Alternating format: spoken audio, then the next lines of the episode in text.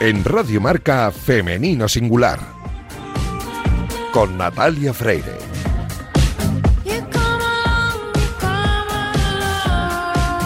Bienvenidas, bienvenidos a este oasis de radio dedicado a la mujer en el deporte. Os invitamos a acompañarnos la próxima media hora en la que vamos a hablar en femenino singular, que es el nombre de este programa que escucháis ahora mismo en la sintonía de Radio Marca. Nuestro compromiso desde el primer día es el de dar espacio a la mujer deportista y a todas las personas que trabajan para que la igualdad en el deporte sea un hecho y un reflejo para la sociedad.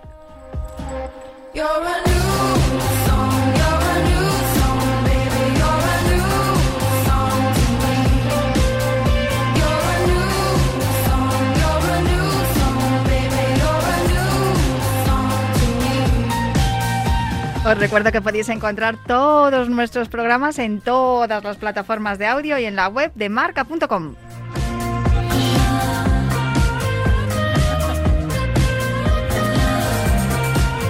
Este programa, ni ningún otro, podrían hacerse sin la ayuda de los técnicos. Y esta noche me está acompañando Víctor Palmeiro, que ya está haciendo que todo suene a la perfección.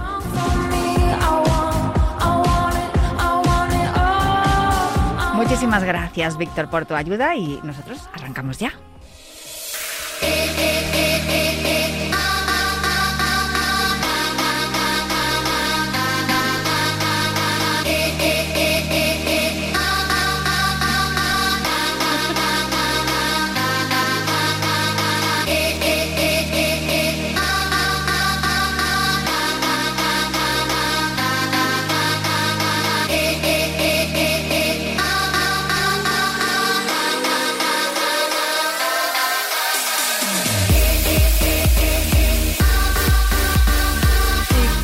Esta sintonía y con esta energía comenzamos un nuevo, una nueva semana con esta sección que estrenamos hace nada, esta misma temporada, una alianza que se ha creado con la periodista Samantha Chocron, a la que todo el mundo conoce, una periodista en zapatillas.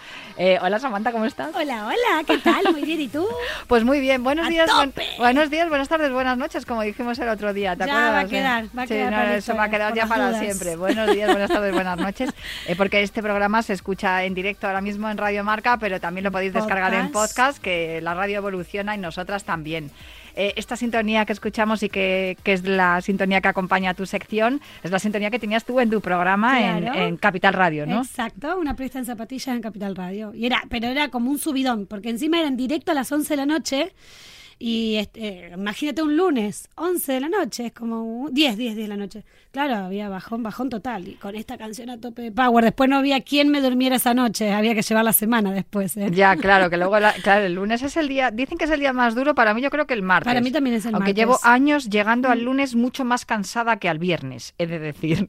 Y al Bueno. viernes llego reventada, pero al lunes llego hecha polvo. ¿Por qué? Porque los fines de semana A- es un non-stop. a tope O sea, de deporte. Sí, absolutamente. Hombre. Claro, siendo periodista de deportes, pues el fin de semana es donde están las grandes citas. Total. El caso es que, bueno, esta, esta sección nace a través de esa alianza que generamos tú y yo eh, cuando nos conocimos y conectamos de manera inmediata, porque al final eh, pues la gente se encuentra cuando coincides ¿no? en, en muchas cosas y sobre todo para poder dar eh, visibilidad y espacio, que es de lo que se ocupa este programa principalmente, a mujeres que se implican también con la causa de la mujer y el deporte, el ¿no? deporte. Entonces aquí estamos todas juntas y hoy nos traes una protagonista que no la tenemos en, en el estudio, Una pena. pues sí, Porque no vive en Madrid. No vive en si Madrid. viviese aquí, te aseguro que está sentada al lado nuestro. Pero No. bueno, no pasa nada. También eh, podríamos haber ido nosotras a visitarla porque de verdad que donde vive ella también se está No muy está bien. nada mal. No No, efectivamente. mal. Entonces, si tuviéramos un poco más de recursos para el programa, que no es el caso, No. pero bueno, bendito el teléfono que tenemos al otro lado, nuestra prota- protagonista de, de esta semana. Mm, Preséntanosla, por favor. está en Elche. Ella es Erika Sánchez, es la fundadora del movimiento, bueno, primero fue una página web y ahora es un movimiento para mí de Corro y Soy Mujer, donde cuenta todas sus experiencias de cómo ha sido insertarse en el mundo del running sobre todo. Ella es periodista también como nosotros, ¿la saludamos? Claro que sí, adelante. Hola Erika, ¿qué tal? Hola, muy bien, oye, encantada de escucharos, qué maravilla. Y estaría ahí, ahí estaría yo, ya lo sabes, ahí en el estudio, lo sabes perfectamente. En Sí. Elche no se está nada más, nada mal, Erika. Además sé que tienes buenos compañeros y acompañantes eh, en esa ciudad porque conozco muy bien a los hermanos Esteso y a su movimiento. Aquí, estamos muy bien rodeados de deportistas. La verdad que Elche es una ciudad con muchísimas posibilidades. También tenéis que venir. Y yo te lo digo porque es que estuve. En el deporte nos movemos mucho. Te lo digo porque estuve en la Esteso, eh, en, la, en la carrera que organizan ellos, en la Elche Night Race. Eso es, estuve allí y pude comprobar que Elche es una ciudad, además de preciosa, porque me encanta, me encanta cómo está, cómo está hecha y, y cómo, cómo está estructurada, es estupenda para correr y hay una afición al, al running bestial, Erika. Aquí tenemos una ladera del río que tiene una extensión de 6 kilómetros que entrenamos siempre por ahí y es una maravilla porque estás en la ciudad pero estás en, en, como si fueras en, en, lo verde, ¿sabes? Está el río, está la ladera, hay muchos árboles y es una maravilla. ¿Cómo nace esa idea de darle espacio a la mujer corredora, Erika? Pues mira, eh, ahora te lo puedo decir con más claridad, pero en el momento en el que nació, que fue en el año 2013, eh, yo llevaba un año o menos de un año experimentando la actividad física en mis propias carnes, eh, porque yo empecé a, correr en marzo de 2012 por una necesidad de, de hacer algo, porque tenía un trabajo muy absorbente y necesitaba hacer algo con mi vida más allá del trabajo y de llegar a casa y de sentarme en el sofá. Y bueno, pues al final mis compañeros de trabajo eh, lo que más hacían era salir a correr porque el horario se lo permitía y era muy flexible y, y eso fue lo que hice un día que llegué a casa muy saturada, me puse las zapatillas y me fui sin saber lo que estaba haciendo realmente porque a los 15 minutos ya estaba yo de vuelta en casa diciendo que el running no era para mí. Como todos, a ver, a ver, inciso, claro, claro, Eri, que todas empezamos igual. Claro, pero yo no lo sabía, yo no lo sabía, yo, decía, claro, si en el instituto yo podía hacer algo de esto, oye, ¿por qué no voy a poder yo ahora, de la calle a hacer algo? ¿no? Y me di cuenta que no, que, que no, que esto, esto no funciona así. Nada, tuve ayuda profesional de una persona que me ayudó muchísimo y que fue mi entrenador durante los cinco o seis años siguientes que bueno, pues al final yo era una persona con sobrepeso, que necesitaba una adaptación acorde a mis posibilidades en aquel momento, andando mucho, trotando y sobre todo creando una rutina, que siempre a las personas que me escriben de cómo empezar a correr, yo siempre lo digo que hay que crear una rutina adaptada a tus posibilidades y que esas posibilidades son las que son, que cada uno tiene un camino que es igual de válido para todo el mundo y que al final tenemos que hacer una base que sea buena porque yo empecé, y lo admito, en el deporte para adelgazar, pero luego me di cuenta al paso de los años que la pérdida de peso había pasado a un segundo plano porque el deporte me había aportado muchísimo más. Entonces eso es lo que yo intento transmitir a partir de que me, cambia el chip. Eh, yo es lo que intento transmitir en mis redes sociales, ¿no? En Corro y Mujer. Hay una parte inicial de Corro y Mujer que se basa mucho en el antes y el después físico, ¿vale? Que puede que enganche una parte de mi comunidad, pero yo ya comprendí que hubo un momento que lo físico, ok, está muy bien, porque bueno, a todo el mundo nos gusta vernos bien, ya no hablo de peso, sino de vernos bien nosotros mismos. Eh, pero llega un momento que, que, el deporte te da muchísimas más cosas sociales, eh, de grupo, de amistades, esas endorfinas, esos retos que te hacen crecer en otros aspectos de la vida y de eso ahora trata Corro y Soy Mujer, ¿no? De, sobre todo de decirle a otras mujeres que yo tengo el foco muy puesto en la mujer, ya más allá del nombre, ¿no? Que ya lo dice por sí solo, pero sí que es cierto que creo que necesitamos voces femeninas de, de mujeres corredoras populares como yo, que yo no, yo no aspiro a hacer podium ni, ni a ser profesional de esto, simplemente a contar mi experiencia a ayudarte a que des el paso si tienes dudas, a que veas que soy una mujer normal, con un cuerpo normal, que ha pasado varias etapas en su vida físicas y psicológicas y que, bueno, y que aquí sigo a pie del cañón luchando. al final lo que estuvimos hablando con, con, Natalia en otro programa y también fuera de micrófono, esto lo, lo comentamos siempre, gracias a que ahora hay una visibilidad de la mujer en el deporte, generamos ese efecto dominó que es lo que todas queremos. Y siempre recalcamos, nada es contra los hombres, todo es para qué, para ayudarnos a nosotras mismas, que nos cuesta más, porque no nunca nos ponemos como prioridad. Efectivamente, pero yo siempre lo digo, como su mujer no es excluyente, al contrario, es más, eh, los seguidores que tengo hombres no se sienten excluidos de mi mensaje porque entiende que hay un foco muy importante al que hay que atacar, en el sentido, atacar en el sentido bueno, ¿vale? Sí, sí. Que es e, esa mujer, ¿no? Que, que esa mujer era yo hace 10, 11 años con esas dudas, con esas ganas de buscar soluciones o respuestas a cosas que no sabes porque no nadie te ha enseñado y, necesitamos un proceso de adaptación y hay muchas cosas dentro de, la actividad deportiva que las mujeres vivimos de una manera distinta a los hombres. Ni es mejor ni es, peor, es distinto. Y entonces al ser distinto hay que darle un, foco distinto y eso es lo que se intenta hacer, o lo que yo intento hacer en, en mis redes sociales. Erika, por lo que te estoy escuchando, eh, cuando tú empiezas a correr sales pues eso de una manera un poco anárquica y sin embargo tú ahora lo que trasladas es que es bueno tener alguien que te dirija, ¿no? En este caso un entrenador, es bueno tener tus ratos de, para visitar al fisio porque las lesiones llegan eh, si, si te, eh, y aunque no, haya lesiones. Y aunque no haya lesiones, efectivamente. Sí, que el cuerpo lo necesita. Y otras muchas cosas que, que me imagino que no sé si sientes que ese mensaje que tú trasladas tiene respuesta. Mira, yo, yo siempre, siempre, siempre me ha gustado no perder la perspectiva de quién fui cuando empecé, porque eso me ayuda mucho a conectar con mi comunidad, porque mi comunidad es una comunidad ampliamente eh, de iniciación. Entonces, muchas veces cuando estamos muchos años corriendo y hacemos muchos kilómetros o grandes carreras, podemos perder el foco, ¿no? Del inicio, ¿no? De, de lo que siente una persona cuando, pues cuando empieza y está un minuto corriendo y, y te echa las manos a la cabeza porque no puede correr más, porque necesita avanzar y no avanza. Y al final hay que hacer mucho hincapié en, esa fase del trabajo de running, porque esa fase de trabajo de running es la que nos va a llevar a, quedarnos en el tiempo, a que eso perdure, a que sea una actividad prolongada en, nuestra vida, que sea un estilo de vida y que sea un estilo de vida saludable, que al final lo que pretendemos es eso, ¿no? Priorizar la, salud y sobre todo eh, que todas las posibilidades de todas las personas que empiezan a correr son igual de válidas. Me da igual que corras a 7 el kilómetro que corras a 5.30. Yo creo que todos eh, somos válidos, siempre que lo hagamos bien, siempre que lo hagamos adaptado a nuestras posibilidades y que nos ayuden si no sabemos lo que estamos haciendo. Al final, cada uno tiene su parcela. Yo soy periodista, no soy entrenadora, entonces recurro a gente que sepa para que me ayude en este proceso. Lo bueno es que lo recurriste eh, desde el comienzo, que no todo el mundo lo hacemos. Es verdad que la primera vez todos salimos, nos ponemos un par de zapatillas, como diciendo, ¡ah, yo puedo! Y como te pasó Eri a ti, y a mí me pasó... No, te sales con las New Balance con las que salías de marcha los sábados. Claro. Sí, exacto. Y a los 15 minutos volvés a casa porque tenés la lengua afuera que no podés más. Y con el chándal de algodón. que me acuerdo yo el primer día que me dice mi hijo, mamá, ¿por qué vas en pijama? no, hijo. para cuando llegue ya directamente Directamente a la cama reventada. Como vuelvo en 15. Sí, no, vamos, lo tenía clarísimo. Además, el lugar que elegí para empezar a correr era, pues eso, que más me hubiese valido irme a la montaña, porque no, había cuestas casi.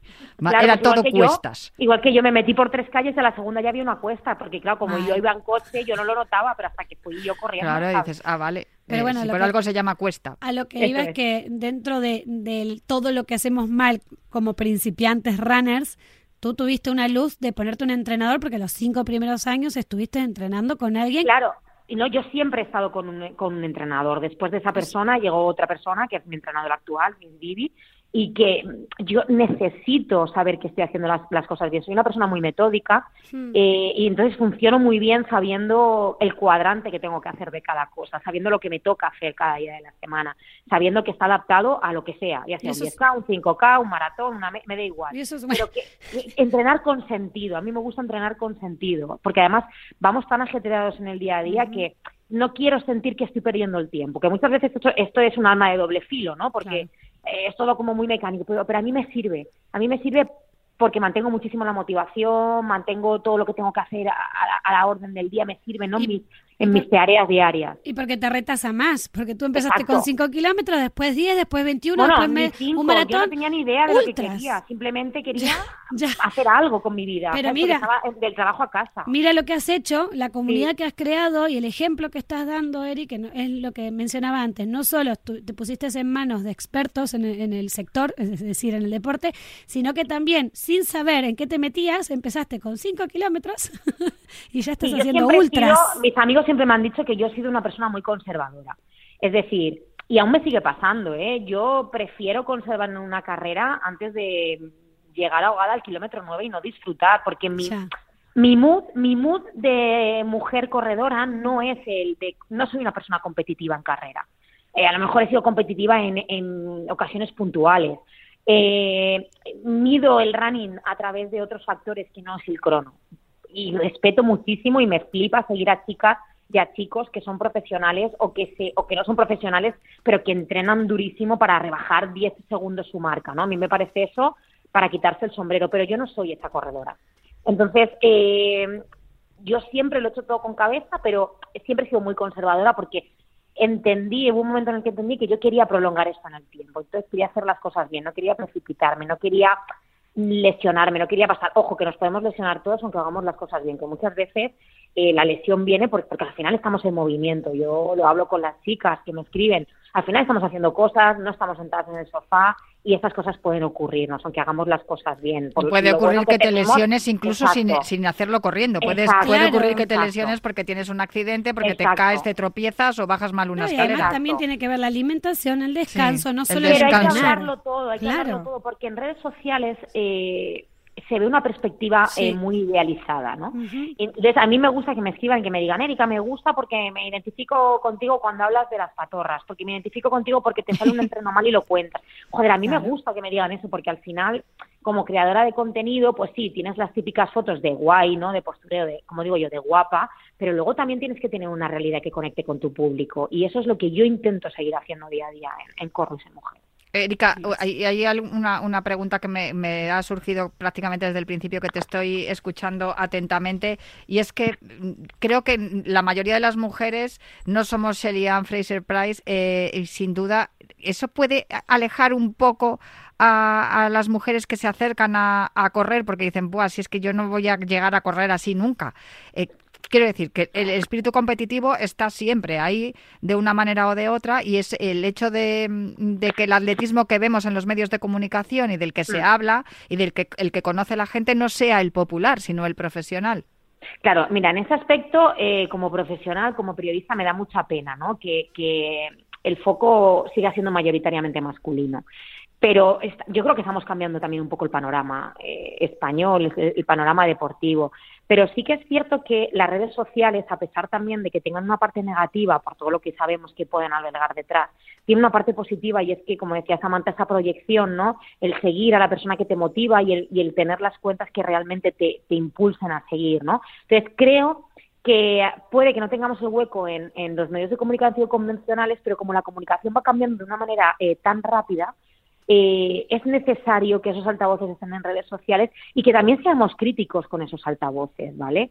Eh, yo intento siempre poner una parte de cordura cuando hago retos, pero también entiendo que hay retos que puedan eh, hacer dudar a las personas de mi comunidad que me siguen, ¿no? Por ejemplo, el reto, el último reto que he hecho, que ha sido el correr cinco etapas seguidas de montaña en Euráfrica, pues yo entiendo que es un reto que, que puede alejarme ¿no? de, de, la persona que me sigue, pero yo creo que ahí, ahí radica ¿no? el trabajo que yo debo hacer como profesional de valorar realmente lo, cómo lo vendo, ¿no? entre comillas, eh, cómo, cómo lo traslado, qué busco eh, más allá de que sea un reto de cinco días. Lo que busco es que mi, la persona que me sigue, mi seguidora, hablo siempre en femenino porque es mayoritario, eh, se atreva se atreva como yo me he atrevido una, una etapa de cinco etapas, ella se atreva con eso que le ronda en la cabeza y que no sabe si comprarse el dorsal.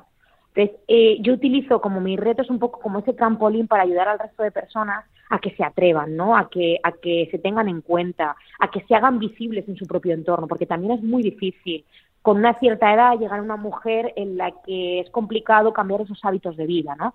Eh, cambiar, cambiar los hábitos en la familia, cambiar los hábitos laborales, porque al final cuando te introduces mucho en el running te cambia el entorno, vosotras lo sabéis, te cambia las prioridades, ¿no? Y al final hacer ese cambio de mentalidad también es complicado y, yo intento eh, seguir avanzando y seguir haciendo retos cada vez más grandes, pero siempre desde una perspectiva mm, de redes sociales en la que te involucres en el reto, que aunque no puedas llegar a hacerlo, pero sí que conectes de una manera conmigo de, oye, pues si Erika ha hecho esto en cinco días, ¿por qué yo me estoy pensando tanto en 10K cuando llevo entrenando un año y medio, no? Entonces, un poco intento hacer esa conexión de ideas. Real, una conexión real, vamos. ¿Tú, crees que si los contenidos que tú desarrollas, Erika, si fueran para, para hombres, tendrías más, eh, la comunidad sería mayor? O sea, es que no me lo he planteado. No sé qué sería mayor. ¿Sabes qué pasa? que no tengo el foco en el hombre, con todo el respeto del mundo. No tengo el foco en el hombre porque estoy tan empeñada en zarandear a las mujeres para que despierten que no tengo el foco en el hombre. Pero sí que es cierto que tengo una comunidad de hombres muy agradecida. Eh, igual muchos muchísimo. Claro, igual muchos están viendo a sus eh, em, compañeras, esposas, eh, parejas, hijas, madres o hermanas que les ha cambiado la vida el hecho de empezar una práctica deportiva de manera moderada, que al final acaba convirtiéndose en algo mucho más especial e importante en sus vidas, no solamente a, nivel físico, sino emocional, ¿no? Como estabas comentando. claro, y que cada vez más en las casas la actividad física las hacen dos personas. Antes a lo mejor solo lo hacía una. También. ver esa perspectiva desde fuera, verla en tus redes sociales, en mí, por ejemplo, oye, pues también puede ser un aliciente, ¿no? Y, también puede ser una manera de ayudar en ese proceso. ¿Cuánto ha cambiado eso, Erika? Quiero decir, ¿tienes algún ejemplo que nos puedas contar de, sin decir nombres ni nada, de alguien que hayas conocido y que hayas dicho, fíjate cómo le ha cambiado la vida a esta mujer? Mm. Sí, tengo muchas amigas que se echaban las manos a la cabeza porque yo me iba a correr o porque yo había empezado a hacer actividad física, familias, familias cercanas que ahora hace, hacen, corren, hacen crossfit eh, y son ellas las que hacen la actividad física en casa. Y, esas tornas han cambiado y a mí me maravilla porque porque sí porque al final eh, de repente alguien no la típica frase no que a mí no me gusta mucho pero bueno estás loca eh, que a mí me la dice mucho mi abuela no cuando me llama deja de correr ya mi, abuela, mi abuela con esa mentalidad me dice deja de correr ya estás delgada eso me dice mi abuela un montón de veces y yo abuela ya no corro por otra generación claro entonces es otra generación y me encanta hablar con mi abuela de eso al final de de al final mi abuela el otro día cuando llegué de, hace unas semanas cuando llegué de Euráfrica me decía tienes que irte a lo que te apetezca porque tienes que vivir la vida y dije lo ha entendido ha entendido cuál es la perspectiva, Pero al final es otra generación. Sí, pero 10 años después lo entendió y porque fuiste muy constante y fuiste creciendo. No, no, pero porque fuiste constante y creciendo en tus retos también, ¿eh? y lo ha vivido porque también lo transmites a través de tus redes sociales, aunque esa generación no la tenga. Sí, pero, por ejemplo, mi madre le enseña mucho a ella mis cosas. Bueno, Claro, o sea, y eso. Entonces hay que ir cambiando esa mentalidad. Además, y ella ya directamente ya sabe que yo voy sola a las cosas. Quiero decir, que no necesito a nadie para, para hacer el movimiento, ¿sabes? Entonces, para mí eso es súper importante que ella, desde su perspectiva, también sepa que esto está cambiando. Y que, en este caso eh, quien dirige tu destino, tu vida y tus decisiones eres tú, que es también eso aporta también eso el, la práctica deportiva, Erika, porque al final cuando te ves capaz de superar un reto o conseguir un objetivo, te ves capaz de hacer muchas más cosas. Mm, totalmente. Eh, sobre todo, mira, a mí este año 2023 es un año, está siendo un año de, cambio bastante importante en muchos aspectos. Y yo siempre me pongo, y Samantha lo sabe, una vez al año yo tengo un reto, porque es lo que me motiva, ya sea en el primero o en el segundo semestre, no tengo yo ningún problema. Eh, entonces, ese reto es como mi aliciente anual para crecer. Yo crezco muchísimo en los retos y en el último que he hecho, hace nada, relativamente poco antes del reto estuve a punto de anular porque tenía muchísimas, muchísimas dudas. A pesar de los años que llevo entrenando y a pesar de lo que me conozco en carrera, me generaba muchísimas dudas, pero dije, mira, ¿qué puede pasar? Que no lo acabe, pero tengo que ir a intentarlo, ¿no? Entonces ya esa mentalidad ya cambia. Yo a lo mejor hace cuatro o cinco años realmente hubiese levantado el teléfono y hubiese dicho que no iba. Eh, eh, pero al final me cambia. Y ese reto, que me ha costado mucho a muchos niveles, me está ayudando a tomar cierto tipo de decisiones que, que son importantes en otros aspectos de mi vida. Y yo reconozco que, que a nivel, a nivel mental y a nivel de acción, el deporte a mí me da muchísimas, muchísimas garantías de éxito personal es el que yo intento trabajar día a día conmigo misma y que me intento pegar el golpe en la mesa cuando digo, ostras, es que he hecho un montón de cosas, ¿por qué no voy a atreverme con esto? ¿no? Y al final eso me ayuda muchísimo. Erika, ¿cómo podemos eh, contactar contigo las mujeres que nos estén escuchando, que estén eh, descargando este podcast y, quieran saber más de, tus retos, de tus propuestas, de tus consejos y, de todo lo que lo que crees, lo que creas, vaya? Yo estoy muy activa en, Instagram como Corro y Soy Mujer, ahí con cualquiera que me escriba, yo siempre contesto por privado a todo el mundo. Y luego estoy eh, em, planteándome una nueva web que estará disponible muy pronto y que, y que allí tendrán pues un poco todo lo que yo soy, porque yo antes tenía un blog, que ya el blog pues ya los tiempos cambian, ¿no? Entonces eh, yo he intentado focalizar ahora un poco lo que soy ahora, eh, en lo que se ha convertido Corres y Mujer, que como os he dicho al principio, pero también en lo que me he convertido yo como periodista. Ahora mismo, eh, además de ser creadora de contenido en carreras, mi profesión de periodista me está permitiendo eh, poder estar trabajando en diferentes pruebas deportivas de importante calado aquí en mi zona eh, y en alrededores, en las que intento transmitir todos mis conocimientos como corredora y también como periodista, como profesional de la información, bien llevando la comunicación institucional, bien realizando ruedas de prensa, bien llevando redes sociales, eh, porque me resulta mucho más fácil siendo corredora eh, trabajar en este tipo de pruebas para poder transmitir a la gente que vengan a correr, ¿no? Entonces mi vida, gracias al running ha cambiado, mi vida profesional ha cambiado también, estoy eternamente agradecida y a través de mis redes sociales podrán encontrarlo todo. Y si, por ejemplo, te escribe una mujer que quiere empezar a correr, tú le puedes indicar eh, si a, qué entrenadoras, a qué entrenadores o entrenadoras puede dirigirse, etcétera, etcétera, qué zapatillas comprarse y esas cosas. Sí, sí. Ah, bueno, eh, mira, yo estoy con Puma desde hace tres años, estoy encantada de la vida y me gusta mucho, me preguntan muchísimo, ¿no? Sobre zapatillas y me gusta mucho, eh, pues eso, formar parte de una marca pero formar parte de una marca eh, en el que sepa que estoy aportándole algo ¿no? a, mi, a mi comunidad. Por ejemplo, eh, hoy me ha escrito una chica me ha dicho, me compré las zapatillas que me indicaste y estoy encantada, gracias por... Entonces, a mí eso también, también me sirve. Entonces, yo intento ayudar siempre desde mi perspectiva de, de periodista ¿no? y, de, y de corredora que lleva X años corriendo. Y además eh, también las derivo a mi otro proyecto que es Maldito Running, que es entrenamiento de running online y que, que si necesitan ese soporte con la entrenadora que es Vivi, eh, van a tenerlo sin ningún tipo de problema. Y si, por ejemplo, alguien se te acerca y dice, bueno, es que yo quiero hacer como tú, eh, quiero adelgazar, que empiezo a correr, ¿cómo empieza a correr? También le indicas, ¿no? Yo intento siempre eh, transmitirle la realidad, que al final queremos resultados inmediatos y esto no es de resultados inmediatos. Y eso también hay que contarlo, ¿eh? porque muchas veces queremos eh, dos meses tenerlo todo y esto no funciona así. Yo era de las que lo pensaba y esto no funciona así. Entonces, yo sí, sí, te puedo decir lo que a mí me funcionó, te puedo derivar a mi nutricionista, te puedo contar todo lo que a mí me sirvió, pero también soy realista y te digo qué es lo que vas a vivir, qué es a lo que te vas a enfrentar que vas a tener que poner de tu parte, que vas a tener que hacer cosas que a lo mejor no te apetecen entrenar un día, pero tienes que hacerlo. Al final, cambiar un hábito requiere también de... Voluntad. Claro, y de, ser, y de, ser, estricta un poco contigo misma. Eso es.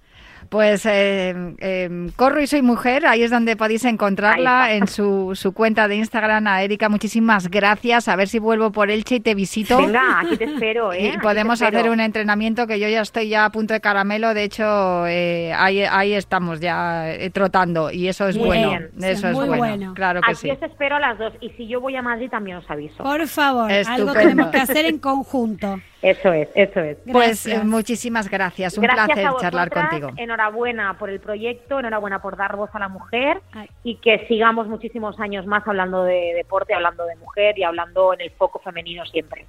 Como dijimos Samantha y eh, cuando cuando ideamos hacer esto, ¿no? Una alianza, una alianza, una periodista en zapatillas femenino singular y corre su mujer en el día de hoy aquí en Radio Marca. Muchísimas gracias, Erika, un abrazo fuerte. Gracias, chao, chao. Y muchas gracias Samantha Chocron, una periodista en zapatillas. Eh, te espero el mes que viene y siempre que queráis. Buenos días, buenas tardes, buenas noches en el podcast. Yo me marcho ya y me despido también de Víctor Palmeiro que nos ha ayudado esta noche como técnico, pero prometo volver la próxima semana para seguir hablando aquí de mujer y deporte en femenino singular en Radio Marca.